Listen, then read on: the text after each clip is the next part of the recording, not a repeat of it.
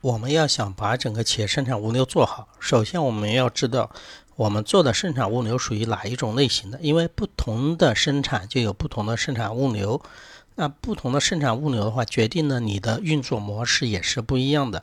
按照书上来说的话，它分了三，它按照三个划分的依据进行划分的，一个是按照生产专业的化的程度，还有按照工艺过程的特点，第三个的话就是按照物料所有流进的区域啊。这个要掌握啊，也喜欢考的，因为这个比较简单，对不对？他就问你企业生产物流的类型呢。如果按照工艺来分，那要知道有哪两个，对吧？按照生产专业化的程度有哪几个啊？好，比如说第一个生产专业化的程度，它分了大量生产、单件生产、成批生产。这个很简单，大量生产，什么是大量生产？基本上都是一样模式的，生产矿泉水啊。你看矿泉水的话，基本上就是那一种型号的，五百五十毫升的。不是大量生产吗？没有太多的变化呀。什么是单件生产？劳斯莱斯，对吧？汽车那种豪华品牌汽车，它都是定制的，因为它那个每个的配置是不一样的啊。它不是像我们传统的乘用车，你有几个配置选，它的它的配置就更丰富了。它可以提供你一些自修啊，还可以把自己的，就是说买车人的名字可以绣上去，有不同的样子样式了。所以说这个就是单件生产。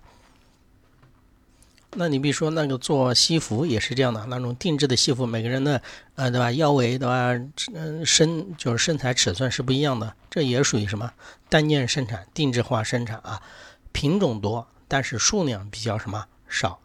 然后再看后面一个就是成批的，就是一个批次一个批次的啊，每个批次呢，每个批次内部是相同的，但是每个批次与批次之间呢又有不同的啊，但是它是介于大量生产和单件生产什么之间的这种模式啊。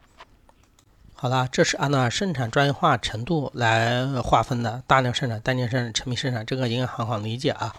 好，我们再看一下啊第二个工艺过程的特点，有连续性的生产物流，有离散性的生产物流，什么意思呢？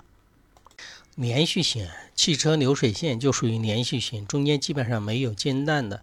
那离散型，那你就相当于连续性嘛，对吧？中间肯定是有什么，就是分开的，有可能比如说我这个产品是最后组装起来的，肯定这些配件是在不同的地方进行生产，哎，最后拉在拉在一起啊，就是说就是通过物流啊，生产物流拉在一个车间，进行进行一个总章，不像我们的所说的汽车流水线，对吧？它是按照那个生产的工序啊，连续性的进行的啊，所以说这是两个不同点，是按照工艺过程来划分的啊。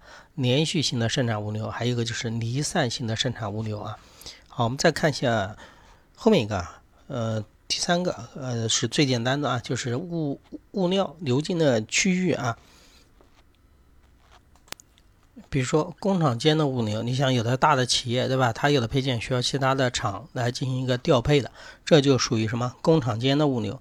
那工序间呢？比如说就是一个呃，就是生产的流水线的，它有几个大的车间，车间与车间之间呢，比如说是内部的，比如说一个大的公司内部的一些仓库之间的这种啊，这个就属于工序间的呃物流的啊。这个比较简单，也没什么多说的，反正你就知道。这两个区分的话，是按照物料流经的区域进行一个划分的啊。